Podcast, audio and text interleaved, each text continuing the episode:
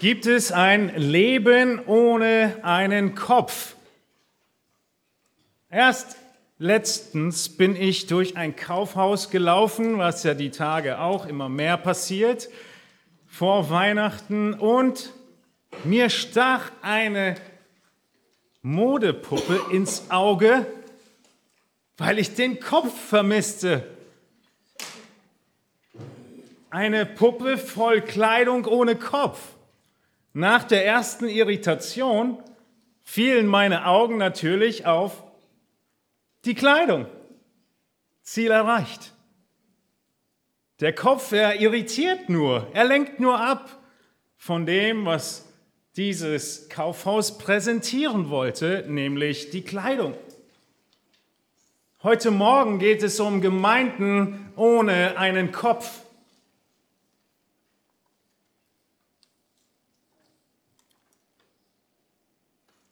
Es ist wundervoll, man sieht nämlich mehr die Gemeinde. Dieser Kopf, der lenkt nicht so ab. Ich war zehn Jahre alt und ich danke meinem Vater noch heute. Mein Leben lang werde ich ihm danken, dass ich an diesem Tag draußen mit ihm sein durfte. Wir hatten Hühner, es war Winter und eines dieser Hühner durfte nun zu seiner Endbestimmung kommen.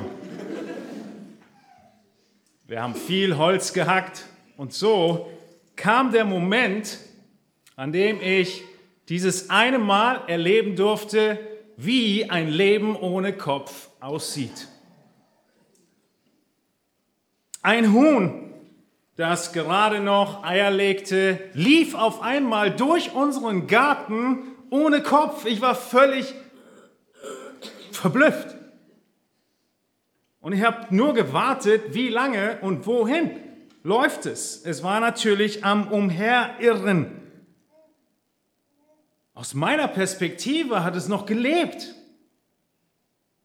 Aber wie ich nachher gelernt habe, handelt es sich nur noch um motorische Signale, die vom Rückenmark an die Muskeln gesendet werden und für diese Zuckung sorgen. Ja, dieses Huhn lief weiter, es schlug mit den Flügeln, aber wie wir lernen können, nach maximal zehn Minuten sind auch diese Zuckungen vorbei. Das Fazit ist, ein Leben ohne Kopf ist unmöglich. Der Kopf ist die Schaltzentrale, ist das, von dem alles ausgeht. Der ganze Körper ist vom Kopf abhängig. Und genau so ist es auch bei der Gemeinde. Ohne Christus, unserem Haupt, ist jede Gemeinde tot. Sie mag noch so viel zucken, noch so laut sein, noch so viel von sich geben und Aufregung verbreiten, aber wenn Christus nicht das Haupt ist, lässt es nicht lange auf sich warten und sie wird vom Erdboden verschwinden. Ihr Ende ist sicher. Wir wollen heute Morgen genau diese Wahrheit näher betrachten. Was heißt es, dass Christus Autorität in der Gemeinde hat, dass er unser Haupt ist, dass er der Kopf des Leibes der Gemeinde ist? Und es hat nicht nur für die Ortsgemeinde Relevanz, es hat für die universelle Gemeinde Relevanz, alle Gläubigen auf Erden zu aller Zeit und es hat für dich persönlich Relevanz. Denn woraus entsteht oder besteht die Ortsgemeinde? Woraus besteht die universelle Gemeinde? Die Gemeinde besteht nicht aus vier Wänden. Die Gemeinde besteht aus einzelnen Gläubigen. Und wenn Christus Haupt der Gemeinde ist, dann muss Christus auch Haupt und Autorität eines jeden Gläubigen sein. Lasst uns nicht kopflos durch diese Welt laufen. Wir brauchen ihn. Wir brauchen Christus. Wir brauchen seine Leitung. Wir brauchen seine Autorität. Wir brauchen seine Weisheit, wir brauchen seine Anweisungen. Und ohne ihn sind wir tot. Wir sind in unserer Predigtreihe im Kolosserbrief und in Kolosser 1 ist eines dieser wundervollen Kapiteln, in denen Jesus Christus beleuchtet wird. Wir haben uns in den letzten Predigten schon angeschaut, dass Jesus Christus vollkommen Gott ist. Der Kolosserbrief ist voll von Beweisen dafür. Es geht in Vers 3 schon los, dass Christus der Herr ist und Vater und Gott der Vater von ihm. In Vers 13, dem Vers, auf den wir immer wieder zurückkommen, der hier den Beginn macht von dem ganzen Abschnitt, in Kolosser 1, 13 heißt es, dass er uns errettet hat aus der Herrschaft der Finsternis und uns versetzt hat in das Reich des Sohnes seiner Liebe. Jesus Christus wird hier als der König von uns dargestellt und wir sind nun in seinem Reich errettet aus der Finsternis. Wer ist Jesus Christus? Diese Frage haben wir uns die letzten Predigten aus dem Kolosser hindurch gestellt. Und die Antwort von dir auf diese Frage, sie entscheidet über dein ganzes Leben. Jeden Moment deines Alltags, denn du lebst immer unter einer Autorität. Du lebst immer unter einer Leitung. Du lebst nach Überzeugungen. Und die Überzeugung, die wir in der Gesellschaft mitbekommen, lautet, unser Bauchnabel, wir selbst sind die letzte Instanz und Autorität. Und dieses Weltbild stellt die Bibel auf jeder Seite auf den Kopf. Die Autorität in dieser Welt, in der Schöpfung und in der Gemeinde hat Jesus Christus. Das ist Kolosser 1. Wir haben uns auch angeschaut, dass Jesus Christus nicht nur vollkommen Gott ist, sondern auch ewiger Schöpfer. Er war derjenige, durch den Gott Vater die Welt erschaffen hat. Wir haben uns angeschaut, dass er nicht nur die Welt erschaffen hat, sondern dass Jesus selbst es ist, der heute diese Welt zusammenhält. Er ist die Antwort, die die Physiker suchen, wie die Atome zusammengehalten werden. Jesus Christus seine Kraft. Und so ist er souveräner Erhalter, wie wir in Kolosser 1,17 in der letzten Predigt gesehen haben. Nun, warum? Warum betont Paulus diese Wahrheiten den Kolossern gegenüber so sehr? Weil sie in der Gefahr standen, Christi Rolle zu minimieren. Oder Christi Rolle vielleicht nicht zu minimieren im Minimieren, sondern andere Elemente auf dieselbe Stufe zu heben. Mystische Erfahrungen, Träume, Visionen, Engelanbetung, Gesetzlichkeit. Ess jenes nicht, trink dieses nicht, feiere den Sabbat, halte die Feiertage.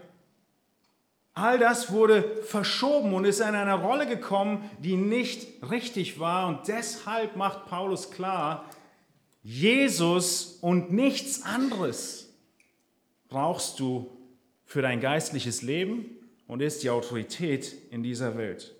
Und heute geht es darum, dass er die Autorität in der Gemeinde hat. Jesus Christus hat die Autorität in der Gemeinde.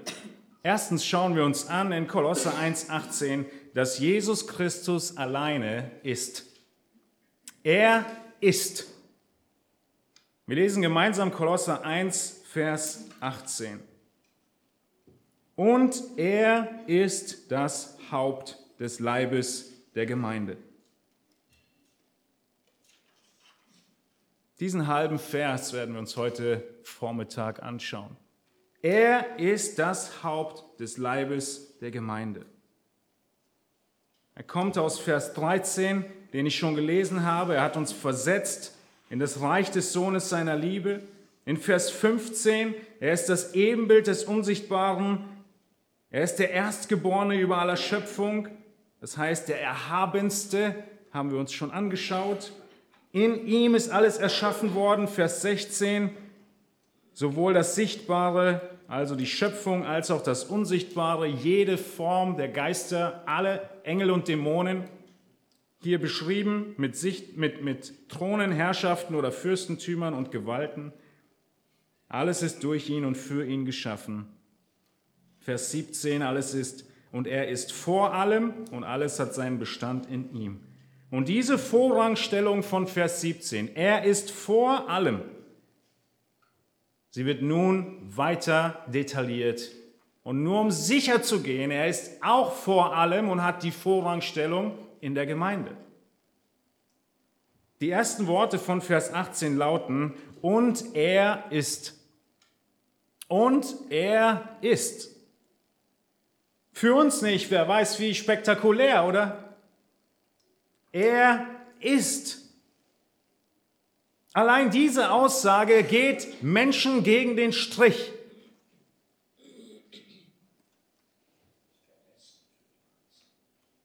Es ist ein Satz, der Unterordnung fordert. Es ist ein Satz, der Unterordnung fordert in einer Welt von Gleichberechtigung und Gleichstellung, von dem Ausradieren von Rollen. Ein Satz, der die Anbetung des Königs fordert, der in Vers 13 vorgestellt wurde. Obwohl doch in unserer Welt jeder sein eigener großer König ist. Er ist. Ein Satz, der Auswirkungen auf dein ganzes Leben hat. Ein Satz, der viel Aufsehen erregt. Er ist. Er ist das Ebenbild. Er ist vor allem. Er ist das Haupt, er ist der Anfang. Dieser Satz, diese Phrase kam schon oft vor in Kapitel 1. Er ist. Und hier lesen wir einmal mehr und er ist. Besser wäre zu übersetzen und dieser selbe ist.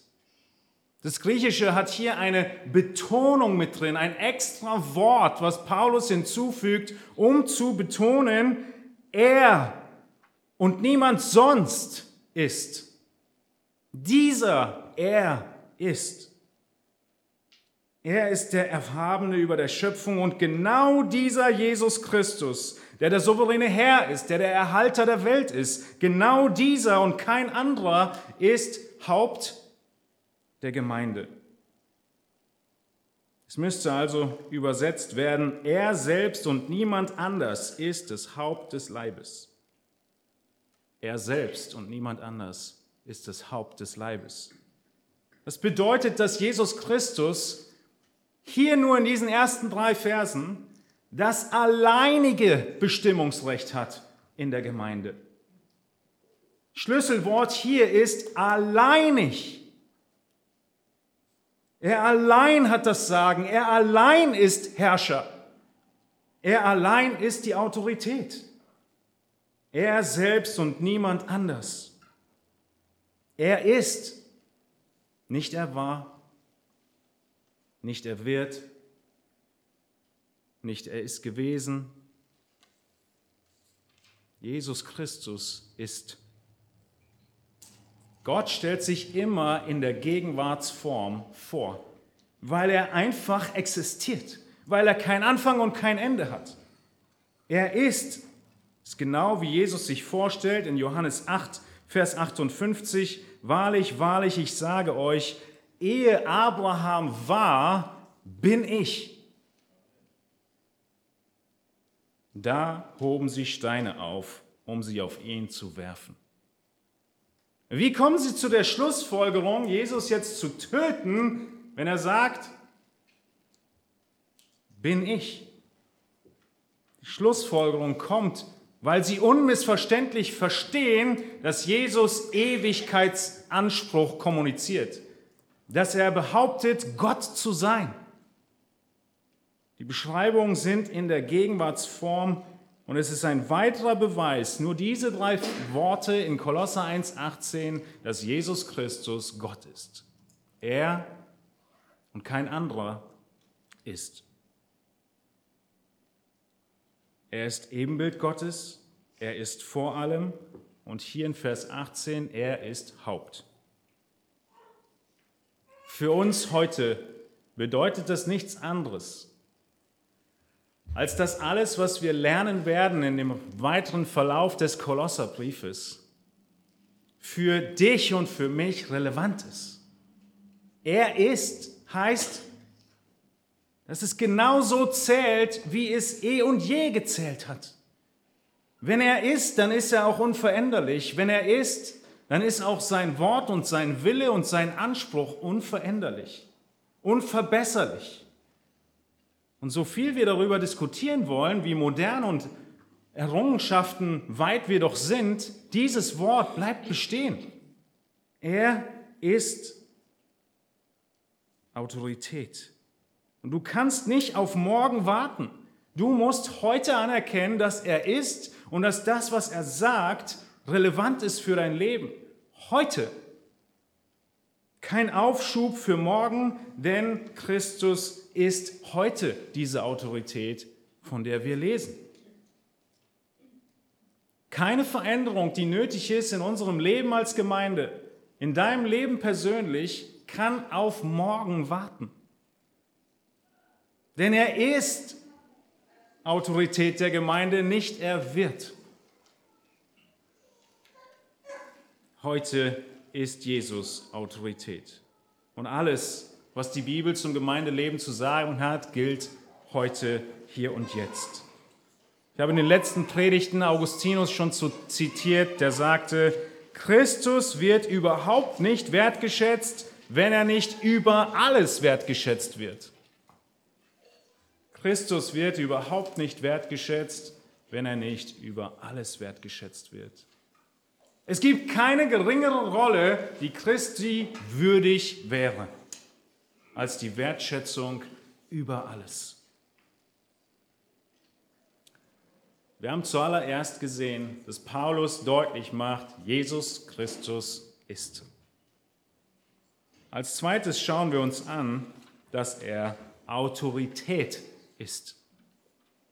Jesus Christus allein ist Autorität.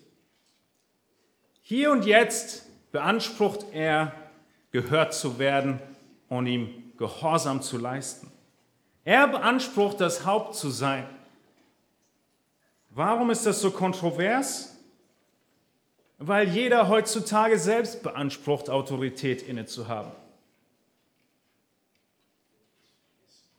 Genau das ist die Bedeutung der Worte. Er ist das Haupt. Jesus Christus selbst und niemand anders ist das Haupt des Leibes der Gemeinde. Paulus, er gebraucht sehr oft das Bild vom Leib für die Gemeinde. Aber ihr müsst vorsichtig sein, die Bilder und Metaphern bedeuten nicht immer dasselbe. Wir denken sofort bei dem Begriff Leib und Gemeinde an 1. Korinther 12, 13 und 14 wo der Schwerpunkt dieses Bildes von Paulus darauf liegt, dass die Gemeinde mit vielen Gaben und Gliedern einander dient. Hier geht es nicht darum, dass wir einander dienen. Hier geht es darum, dass es einen Leib gibt, der ist die Gemeinde, aber dass dieser Leib ein Haupt hat, Christus. Das ist der Schwerpunkt, die Autorität Christi über den Leib ist der Schwerpunkt der Illustration hier oder dieser Metapher. Er muss deutlich machen vor den Kolossern, dass Christus Autorität hat, dass er die Schaltzentrale ist, dass er die Richtung vorgibt, dass er die Anweisung für jedes Körperteil gibt. Also Metaphern werden in der Bibel nicht immer gleich verwendet. Wir müssen differenzieren. Wenn das Wort Haupt im Neuen Testament nicht im wörtlichen Sinne für den Kopf eines Menschen oder eines Tieres verwendet wird, dann ist es sehr häufig, um Autorität auszudrücken. Im Neuen Testament zwölfmal wird der Begriff Haupt für eine Person gebraucht, die regiert, die von erhabener Exzellenz ist oder die Rang und Autorität hat. Das ist eine übliche Nutzung dieses Begriffs, nichts Besonderes. Deshalb ist die Bedeutung, er ist das Haupt, er hat Autorität. Wenn wir uns einen Mensch oder ein Tier vorstellen, verstehen wir das sehr gut.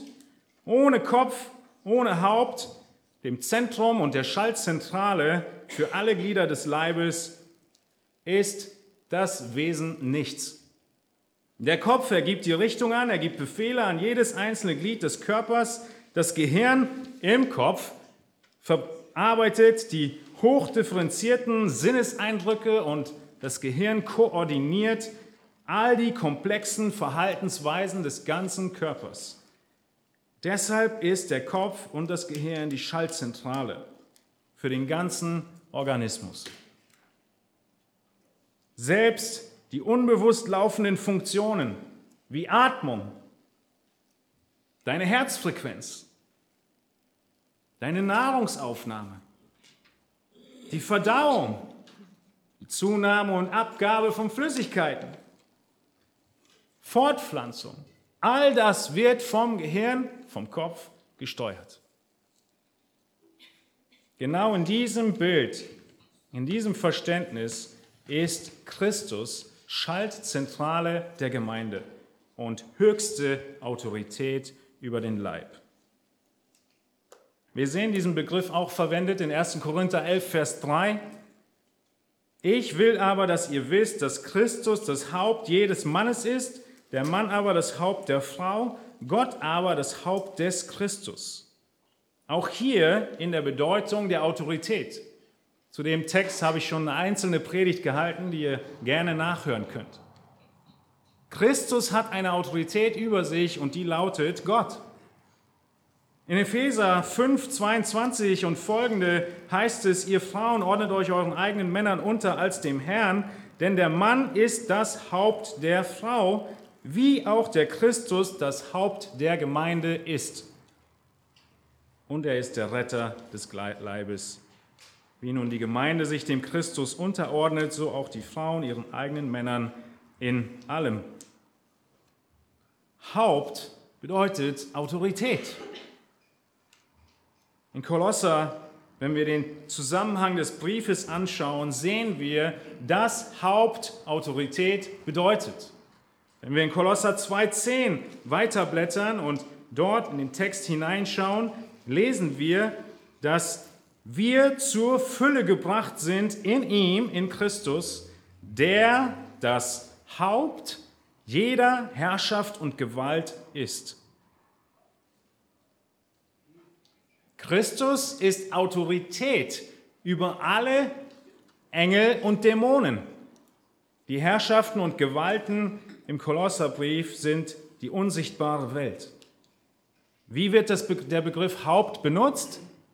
Autorität und Erhabenheit, Rangstellung, höhere Rangstellung.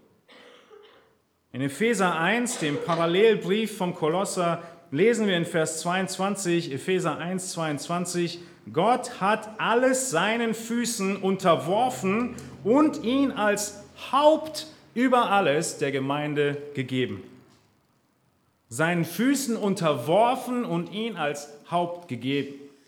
Ihr versteht, dass es um Rangordnung geht und um Autorität.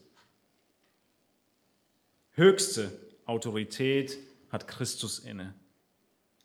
Und wir erinnern uns an die bekannten Worte in Matthäus 28, Vers 18, wo Jesus seinen Jüngern sagt, mir ist gegeben alle Macht im Himmel und auf Erden. Geht um Rang und um Autorität. Wer hat sie? Jesus. Punkt. Jesus Christus allein ist Autorität. Es gibt ein großes Aber. Besser ein Und. Denn Autorität in unserem Verständnis ist so pervertiert und verdreht. Die Autorität und die Rangstellung Christi er übt sie aus voll Liebe und Fürsorge und Opferbereitschaft. Keine Diktatur, niemals ein Einfordern der Autorität, außer am letzten Tag, wo jedes Knie sich beugen wird, sondern Autorität voll von Liebe, von Dienst, von Opferbereitschaft. Genau so sollen wir Männer Autorität ausüben und Leiterschaft ausüben. Wir haben gerade in den Predigten über Männlichkeit davon gehört. liebend, dienend, aufopferungsbereit. In Epheser 5 werden genau diese, diese Nuancen deutlich gemacht. Ihr Männer liebt eure Frauen gleich wie auch der Christus die Gemeinde geliebt hat und sich selbst für sie hingegeben hat. Die Autorität Christi liebt und gibt sich selbst hin. Die Autorität Christi, sie nährt und pflegt. In Vers 29 von Epheser 5, er nährt und pflegt es, gleich wie der Herr die Gemeinde. Liebende, dienende, pflegende, aufopfernde Autorität. Aber Autorität, Leitung, Punkt. Wir können seine Liebe, seine Fürsorge und seine Aufopferungsbereitschaft nicht gegen seine Leitung und seine absoluten Aussagen ausspielen, sondern sie drängen uns dazu, uns unterzuordnen. Christus, er ist auch unser Hirte. Auch da wird fürsorgliche Autorität und Leitung deutlich in dieser Metapher, der für seine Schafe sorgt. Christus ist also Herrscher über alle Dinge, wie wir gesehen haben. Und er ist in ganz besonderer und persönlicher Weise Haupt für sein eigenes Volk. Dieses Nähren, Pflegen, Lieben, sich hingeben ist Teil dieser Metapher von Kopf und Leib, Kopf und Körper. Kopf und Körper haben immer eine innige Beziehung. Und sie wird hier deutlich. In Hebräer 3,6 wird Jesus als Sohn bezeichnet, der treu über seinem Haus herrscht. Und wir sind sein Haus. Er ist derjenige, der sorgfältig und liebevoll zugleich Autorität ausübt. Wir haben nun gesehen, Christus allein ist, Christus allein ist Autorität. Eine sehr persönliche, eine liebende, eine dienende, eine aufopfernde Autorität, aber alleinige Autorität. Und diese alleinige Autorität, sie gibt ihm absoluten Vorrang in der sichtbaren Welt, in der unsichtbaren Welt und in der Gemeinde. Als drittes schauen wir uns nun den letzten Teil dieses Teilverses an, die Gemeinde. Christus allein ist Autorität in der Gemeinde. In der Gemeinde. Bis hierhin haben wir gesehen, dass Jesus Gott selbst ist, dass er Autorität, alleinige Autorität innehat. Er ist das Haupt, das bedeutet, er ist Autorität. Und nun der Schwerpunkt in der Gemeinde. Der Leib Christi ist, der Gemeinde, ist die Gemeinde und er ist das Haupt. Wir lesen nochmal Vers 18. Und er ist das Haupt des Leibes der Gemeinde. Was meint Paulus hier, wenn er von der Gemeinde spricht? Von welchem Leib spricht er? MacDonald, er schreibt in seinem Kommentar, Während des gegenwärtigen Zeitalters werden alle Gläubigen in den Leib Christi, nämlich in die Gemeinde, eingefügt. So wie ein menschlicher Körper ein Mittel ist, wodurch die betreffende Person sich ausdrückt, so ist der Leib Christi das Mittel, das Christus auf Erden erwählt hat, um sich selbst vor der Welt darzustellen. Und er ist das Haupt dieses Leibes. Das Wort Haupt spricht von Führung, Leitung und Herrschaft er nimmt in der Gemeinde die Vorrangstellung ein. Soweit MacDonald. Ich habe gerade schon gesagt, Paulus benutzt hier in Vers 18 zwei Metaphern, um die Gemeinde zu beschreiben. Die erste ist Leib. Wir haben schon darüber gesprochen. Es ist eine lebendige Beziehung zwischen ihm und der Gemeinde. Es ist eine organische Beziehung. Er ist das Haupt und sein Leib besteht aus seinem Volk. Ihr erinnert euch, Saul verfolgt die Gemeinde. Apostelgeschichte 9, Vers 4. Was sagt Jesus ihm bei der Erscheinung auf der Straße? Saul, Saul, warum verfolgst du mich. Christus ist so innig mit seiner Gemeinde verbunden, dass wenn du einem aus seiner Gemeinde etwas antust, du ihm etwas antust. In Apostelgeschichte 20 sehen wir, wie Jesus seine Gemeinde wie seinen Augapfel hütet und diese Aufgabe den Ältesten überträgt als Unterhirten. In einer absolut einzigartigen und geheimnisvollen Einheit ist jeder Gläubige, die Gemeinde, mit Christus eins. Er ist unser Haupt. Neben dem, dass Gott, dass Jesus Saulus ermahnt, du verfolgst mich, lesen wir in Matthäus 25, ich war hungrig und ihr habt mir zu essen gegeben. Ich war durstig und ihr habt mir zu trinken gegeben. Ich war fremd und ihr habt mich aufgenommen. Ich war nackt und ihr habt mich bekleidet. Ich war krank und ihr habt mich besucht. Ich war im Gefängnis und ihr seid zu mir gekommen. In so inniger Weise sieht Christus sich verbunden mit den Gläubigen. Wir sind der Leib und Christus selbst ist das Haupt. Das ist die erste Metapher. Die zweite, die er nennt, ist nun Gemeinde. Gemeinde ist der Begriff aus dem Griechischen, den kennt ihr, Ekklesia, die Herausgerufenen. Dieser Begriff Gemeinde, er hat diese Grundbedeutung, eine herausgerufene Versammlung. Eine Gruppe von Menschen, die herausgerufen wurde. Der Begriff meint nie eine lose Versammlung. Das ist das griechische Wort Demos. Das kennen wir doch, oder? Wart ihr letztens auf einer? Nein, es ist keine Demo, wo einfach Leute zusammenkommen, sondern es ist die Ekklesia, es sind die mit einem Zweck herausgerufenen, die sich versammeln. Es ist aber nicht nur die Gemeinde, dieser Begriff, er fand im griechischen Alltag häufig Anwendung. Jede Form von sozialer Versammlung, politischer Versammlung oder auch Armee, die gerufen wurde mit einem Zweck, heißt Ecclesia. In der griechischen Übersetzung vom Alten Testament wird im Alten Testament auf Griechisch dann dieser Begriff über 100 Mal verwendet. Und auch dort bezeichnet er immer, dass das Volk Gottes speziell zusammengerufen wird. Es wurde nie verwendet, um das hebräische Wort zu übersetzen, wo einfach Leute zusammenkommen. Ekklesia sind diejenigen, die herausgerufen sind. Und im Neuen Testament 114 Mal. Der Begriff Ekklesia hat zwei Bedeutungen. Er meint zum einen die Ortsgemeinde, die Gemeinde, die sich an einem physischen Ort versammelt.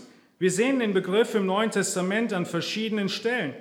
Wir sehen ihn hier im Kolosserbrief in Kapitel 4, Vers 15. Grüßt die Gemeinde im Haus der Nympha. Das ist eine Gemeinde, die sich lokal, örtlich trifft. Wir sehen das Gleiche in 1. Thessalonicher 2, 14. Wir sehen die Gemeinde in Judäa. Wir sehen das in Galater 1, 2. Wir sehen in Korinth, in 1. Korinther 16, 1. Wenn ihr nun zusammenkommt an einem Ort zu einer Zeit. Das ist die Gemeinde, die Ortsgemeinde. Es ist aber mehr als nur eine Ortsgemeinde. Die Ecclesia ist auch die universelle Gemeinde. Wenn wir aufmerksam sind, dann sehen wir hier, dass Paulus sagt, er ist das Haupt der Gemeinde und nicht den Plural benutzt der Gemeinden. Jesus ist also nicht das Haupt von jeder einzelnen Gemeinde, das ist nicht sein Punkt, auch wenn Jesus es auch ist in der Anwendung, impliziert. Sein Punkt ist, Jesus ist das Haupt der Gemeinde. Hier hat Paulus den Schwerpunkt auf der universellen Gemeinde. Die ganzen Verse 13 bis 20 sind auf himmlischer Ebene, nicht auf irdischer Ebene. Ja, er ist der Herrscher über die Schöpfung, über das Sichtbare, über das Unsichtbare und in, diesem, in dieser hohen Flughöhe über die universelle Gemeinde. Die Einzahl wird hier gebraucht, weil Christus das Haupt der universellen Gemeinde ist. Ein bekannter Bibellehrer schlug vor kurzem in einer Zeitschrift vor, dass Jesus körperlich der Kopf der Gemeinde sei und die Gemeinde physisch, körperlich seine Glieder seien. Zitat, wir sind buchstäblich Leib des Herrn, kein Symbol. Zitat Ende. Diese Auslegung ist absolut nicht akzeptabel und haltbar.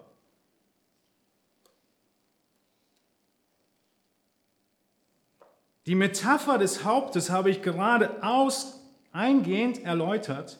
Und das Neue Testament, es verwendet sie sehr oft für Autorität.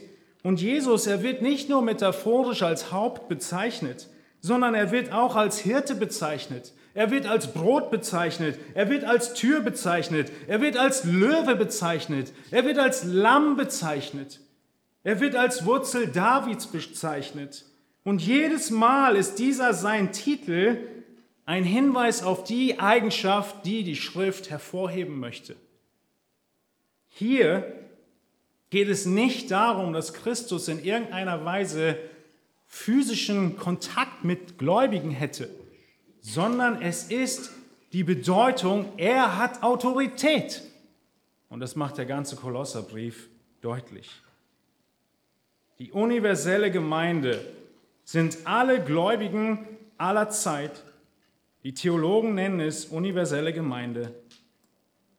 Alle, die in jedem diesem Zeitalter durch den Heiligen Geist wiedergeboren wurden und durch denselben Geist in den Leib Christi hineingetauft wurden, so lautet es in einem Theologiebuch.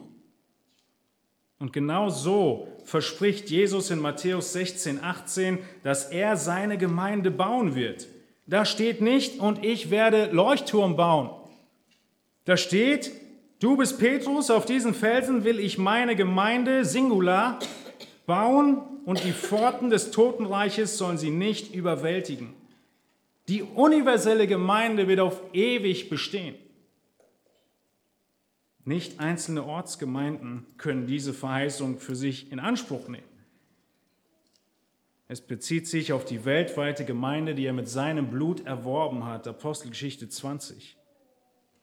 Nun, warum erwähnen wir die universelle Gemeinde hier? Weil das Paulus Flughöhe ist, auf der er unterwegs ist. Er ist global unterwegs. Die ganze Schöpfung, die ganze Gemeinde im Singular. Und es gibt immer wieder Leute, die fälschlicherweise lehren würden, es gibt keine universelle Gemeinde. Die Gemeinde ist der universelle Leib durch ihre Verbindung zum Haupt Christus. Und natürlich macht das Neue Testament auch klar, dass diese herausgerufene Versammlung sich örtlich trifft, aber nicht nur die örtliche Versammlung ist. In Kolosser 1.13 macht Paulus genau das deutlich. Hier sehen wir, auf welcher Ebene er unterwegs ist. Wir sind aus der Finsternis herausgerettet in das Reich seines Sohnes. Singular. Alle Gläubigen aller Gemeinden. Und er ist das Haupt der Gemeinde Singular. Autorität über alle Gläubigen aller Gemeinden. In Kolosser 1.24 Einige Verse weiter sehen wir, dass Paulus sich freut, Leiden zu erleiden aufgrund der Gemeinde, Singular. Auch hier spricht er von der universellen Gemeinde, für die Paulus bereit ist zu leiden. Es ist also himmlische Ebene, nicht irdische, über die Paulus hier spricht. Das gleiche sehen wir im Epheserbrief, die Fülle, die Manifestation der Wahrheit Gottes durch die Gemeinde, wieder Singular, Ihm sei die Ehre in der Gemeinde, wieder Singular, wo es um die universelle Gemeinde geht. Christus ist Haupt der Gemeinde. Und diese Gemeinde in Epheser 3:10 soll nun heute den Fürstentümern und Gewalten in den himmlischen Regionen durch die Gemeinde die mannigfaltige Weisheit Gottes bekannt gemacht werden. Die Weisheit Gottes wird sichtbar in dem, was wir hier tun und wie wir Teil der universellen Gemeinde sind. Nun bin ich sehr stark mit der Lupe und dem Mikroskop unterwegs gewesen und habe ein bisschen viel von euch abverlangt. Was ist das große Bild? Warum schreibt Paulus, Christus ist das Haupt der Gemeinde, des Leibes?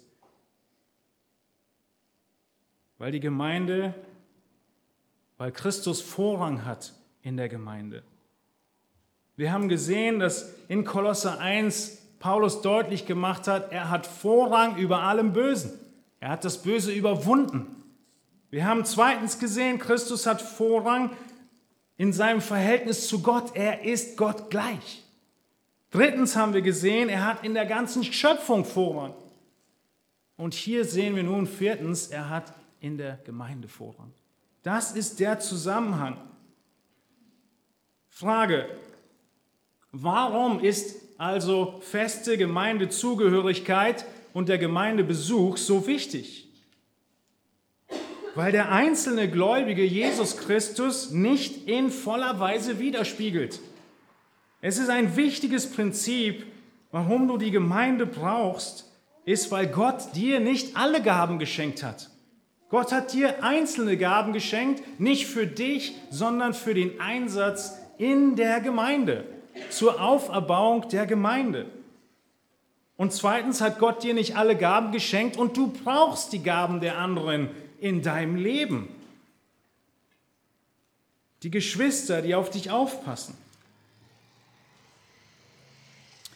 Ist es möglich, ein Christ zu sein ohne Gemeinde? Ja, das ist möglich. Es ist so ungefähr wie ein Schüler, der nicht zur Schule geht. Ein Soldat, der keiner Armee angehört. Ein Staatsbürger, der weder Steuern zahlt noch wählen geht. Ein Verkäufer ohne Kunden. Ein Forscher ohne Basecamp. Ein Seemann auf einem Schiff ohne Besatzung. Ein Geschäftsmann auf einer einsamen Insel. Ein Autor ohne Leserschaft. Ein Tuba-Spieler ohne Orchester. Ein Elternteil ohne Familie. Ein Fußballspieler ohne Team. Eine Biene ohne Bienenstock. Christus ist auf der Erde sichtbar, und zwar in Form seines Leibes in Form seiner versammelten Gemeinde, insbesondere in unserem Fall am Sonntagmorgen. Wann immer die Gemeinde zusammenkommt, wird Christus in besonderer Weise sichtbar, weil jeder von uns nur einen Teil des Leibes darstellt. Durch diese Gemeinde, durch die Einheit in der Gemeinde, wie Pascal uns erläutert hat aus Johannes 17, erkennt die Welt Christus. Und aus diesem Grund muss jeder einzelne von uns zu Christus hinwachsen. Römer 8, 29. Wir wurden zuvor ersehen, die er uns auch zuvorher bestimmt hat, dem Ebenbild seines Sohnes gleichgestaltet zu werden. Christus selbst, er ist nicht mehr auf Erden. Er hat uns den Heiligen Geist geschenkt, damit wir ihm ähnlich werden und gemeinsam ihn widerspiegeln, seine Botschafter sind wie Paulus sich bezeichnet, an Christi statt. Und in einer vollkommenen Weise, vollkommeneren Weise ist Christus sichtbar in der Gemeinde. Er ist das Haupt des Leibes der Gemeinde. Die universelle weltweite Gemeinde versammelt sich Woche für Woche in Ortsgemeinden. Und diese Ortsgemeinden bilden den Leib Sie sind der Organismus, Christus allein hat die Autorität. Wenn Christus allein die Autorität in der Gemeinde hat, dann muss er auch allein die Autorität in deinem Leben haben. Denn die Gemeinde besteht aus einzelnen Gläubigen, nicht aus vier Wänden. Weiterhin ist die Frage, die wir hier beantworten können, nicht nur kann ein Christ ohne Gemeinde Christ sein, sondern auch, Wieso tun wir in der Gemeinde eigentlich, was wir tun, wie wir es tun? Wieso tun wir in der Gemeinde, was wir tun, wie wir es tun?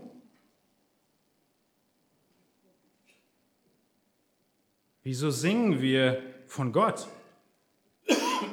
Wieso haben wir keinen Anbetungstanz? Wieso haben wir kein Theaterstück, kein Drama im Gottesdienst und keine Filme? Wieso haben wir stattdessen so viele Lieder und so lange Predigten? An allen Ecken und Kanten wird uns angeboten, dass ein neues, geniales, überholtes Gemeindemodell angeboten wird. Bessere Methoden, coolere Inhalte für den Gottesdienst. Wieso nicht mal eine Talkshow statt der Predigt? Wieso nicht mehr Sofas im Saal? Wieso bauen wir nicht eine Kartbahn und feiern Gottesdienst? Ihr Lieben, das ist nicht aus der Luft geholt. Hier in Berlin hat es so eine Gemeinde gegeben. Wieso das häufige Gebet? Wieso Älteste und Diakone? Wieso Aufstehen? Wieso Mitgliedschaft? Wieso Taufe? Wieso? Die Antwort ist kurz und einfach, weil Christus Autorität hat in der Gemeinde. Und hier hat er beschrieben, unmissverständlich, was die Gemeinde zu tun hat. Er gibt vor, wie wir uns ihm nahen können. Gott hat schon immer vorgegeben, wie ein Mensch sich Gott nahen kann. Und wenn ihr wissen wollt, was mit den Menschen passiert, die sich selbst ausdenken, wie sie Gott nahen können und anbeten können, dann gibt es zu Genüge Geschichten im Alten Testament. Keiner von ihnen hat überlebt. Das ist keine Kleinigkeit. Wir müssen uns der Autorität Christi unterordnen, denn wir sind sein Leib. Er ist das Haupt. All das ist Frage der Anbetung, Fragen zum Gottesdienst. Es ist doch überhaupt ein Privileg, dass wir zu Gott kommen können. Warum maßen wir uns an, selbst zu bestimmen, wie?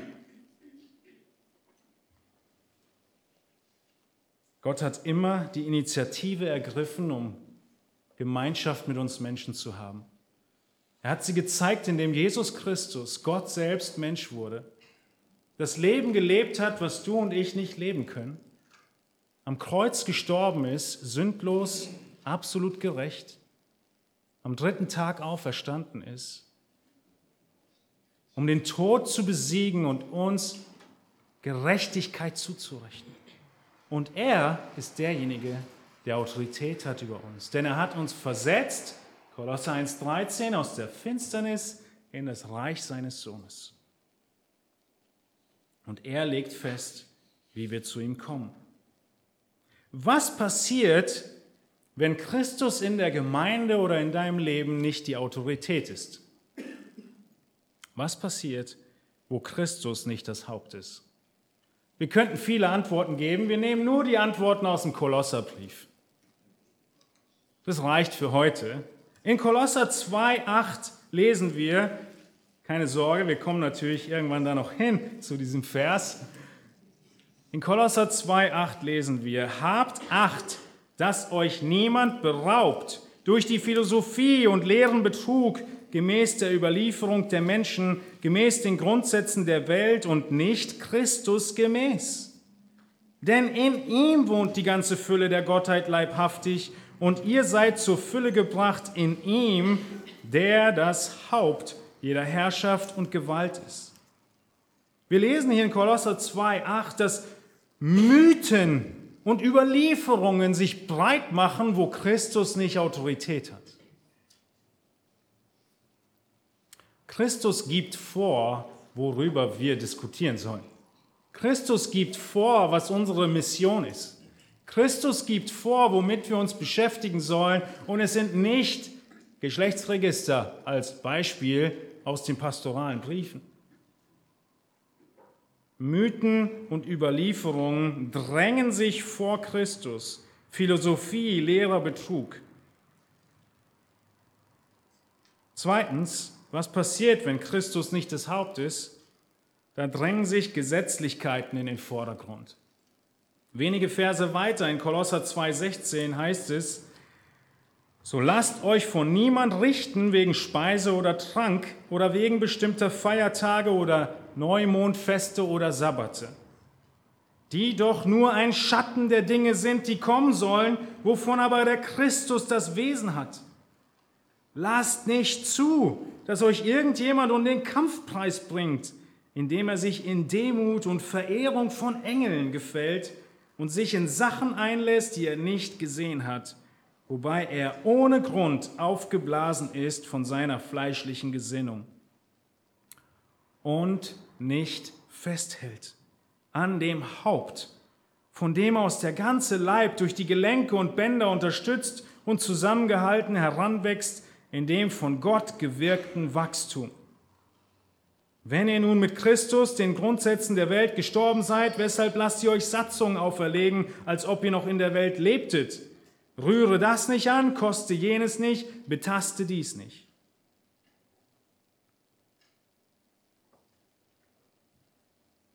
Wo Christus nicht das Haupt ist, drängt sich Gesetzlichkeit ein. Versteht ihr, ohne Haupt, die Modepuppe, ist ganz natürlich, dass du auf den Körper guckst. Nur noch dich darum drehst.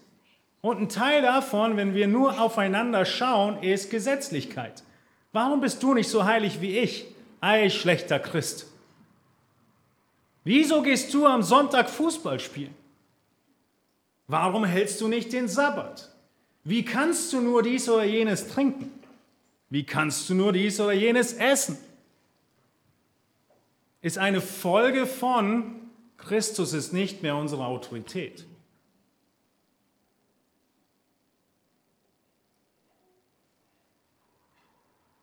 Und wir entfernen uns von Christus, dem Haupt. Verehrung von Engeln habe ich noch nicht erwähnt. Und was wäre die Folge? Wir kommen natürlich noch dazu in Kolosser 2,18. Was ist die Folge? Die Folge ist nicht immer, dass du nicht gerettet bist. Aber die Folge in 2.18 ist mindestens, dass du deinen Kampfpreis verlierst. Wenn du den Fokus verrückst von Christus auf Nebensächlichkeiten, verlierst du deinen Kampfpreis. Und das macht der Kolosserbrief so deutlich. Wir kommen am letzten Tag vor unseren Richter, Jesus Christus. Und er wird beurteilen, was wir getan haben. Äh, Korinther sagt, ja, die unnützen Dinge werden verbrennen, die anderen werden bleiben. Und Kolosser 2,18 sagt, du, du bringst dich um den Kampfpreis. Eine Gemeinde, in der Christus nicht höchste Autorität hat, dürfen wir nicht lebendige Gemeinde nennen. Kein Körper ohne Kopf würden wir lebendig nennen. Es ist eine tote Gemeinde, eine tote Versammlung von Menschen, Nenn es Hundeclub, nenn es Golfclub, nenn es irgendwie, aber nenn es nicht Gemeinde. Gemeinde ohne Haupt ist keine Gemeinde. In Offenbarung 3.2 sagt Jesus einigen Gemeinden, wie er sie einschätzt. Er wandelt in ihrer Mitte und er sagt, ich kenne deine Werke, du hast den Namen, dass du lebst und doch bist du tot. Dieses Huhn in unserem Garten ist eine einprägsame Illustration für mich. Denn es hat so viel Wirbel noch angestellt. Und genauso wie eine Gemeinde ohne Christus keine Gemeinde ist, ist ein Mensch, der Christus nicht als höchste Autorität hat, kein Christ. Außerhalb von Christus gibt es mein lieber Zuhörer, keine Hoffnung für dich auf ewiges Leben. Und für irgendeine Gemeinde keine Hoffnung, wenn Christus nicht höchste Autorität hat. Wir haben also gesehen heute in diesem halben Vers, dass Christus ist. Er ist Gott. Er allein ist. Er allein regiert. Er allein ist König über sein Reich und er ist unsere Autorität. Er allein ist Autorität, seine Gebote, sie gelten heute. Das Gesetz Christi gilt dir. Heute ruft er dich auf zu glauben. Heute ruft er dich auf, ihm zu folgen. Heute ruft er dich auf, Sünde abzulegen. Heute ruft er dich auf, heilig zu sein, weil er heilig ist. Christus ist Autorität in der Gemeinde. Er ruft die Ältesten auf, sich unter Christus unterzuordnen, denn er ist das Haupt. Sie sind nur Unterhirten mit den Diakonen und den Mitgliedern. Die Gemeinde, sie ist aufgerufen, Christus als Autorität anzuerkennen, indem sie diese Ordnung annehmen und sich den Ältesten unterordnen, ihnen folgen, indem sie sich einbringen. Jeder von uns hat Autorität über sich, die von Christus eingesetzt ist. Christi Autorität bedeutet, dass ich jede Autorität, die über mir eingesetzt ist, anerkenne.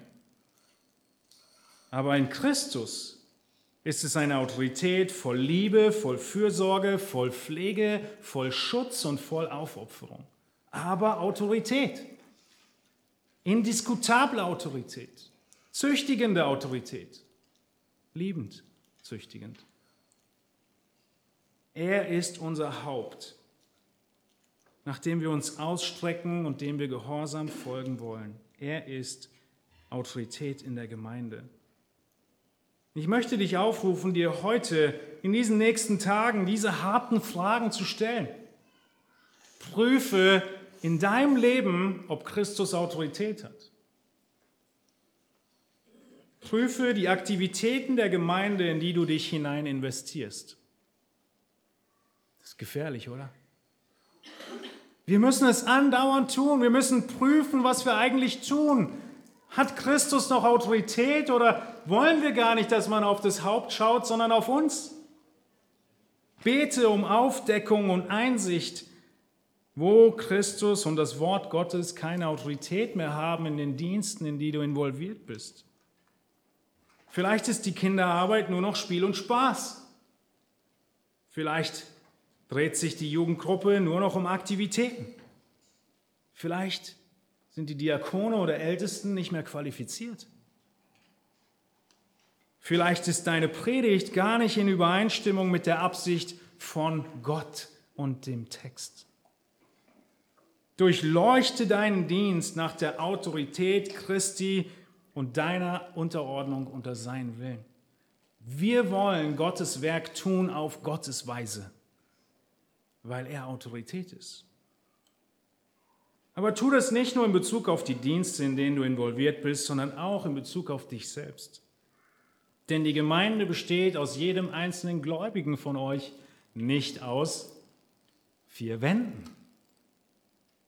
Also stellen wir uns selbst in das Licht des Wortes und prüfen die Autorität Christi über unserem Leben, die Autorität Christi über unseren Freizeitbeschäftigungen, über unseren beruflichen Entscheidungen und Weiterbildungen.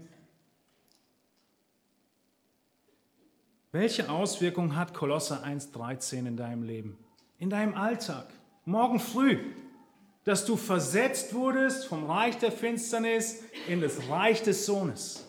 Welche Auswirkungen hat es? Was ist anders in deinem Leben zu dem von deinem Nachbarn, von deinem Kollegen gegenüber? Von dem Schüler, der neben dir sitzt. Es muss Auswirkungen haben. Denn nicht mehr Satan hat Macht und Autorität über uns, sondern Christus. Und wir müssen leben mit Gnade im Bewusstsein und nicht, als würden wir keine Gnade kennen. Christus wird überhaupt nicht wertgeschätzt, wenn er nicht über alles wertgeschätzt wird. Und er allein und niemand sonst hat Autorität in der Gemeinde. Wir können nicht wie ein Huhn ohne Kopf durch die Welt laufen. Alles ist vom Haupt abhängig in der Gemeinde und in unserem Leben. Und ohne ihn sind wir tot. Egal wie viel wir zucken, egal wie laut wir sind, egal wie sehr wir herumlaufen und wirbeln. Aber das Ende ist sicher und es wird nicht lange auf sich warten lassen. Wir brauchen Jesus Christus, unser Haupt, unsere Autorität.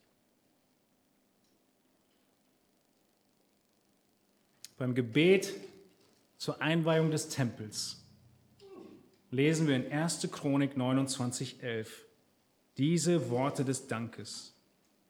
Dein, o oh Herr, ist die Majestät und die Gewalt und die Herrlichkeit und der Glanz und der Ruhm, denn alles, was im Himmel und auf Erden ist, das ist dein. Dein, o oh Herr, ist das Reich, und du bist als Haupt über alles erhaben. Lasst uns beten. Ihr dürft aufstehen dazu.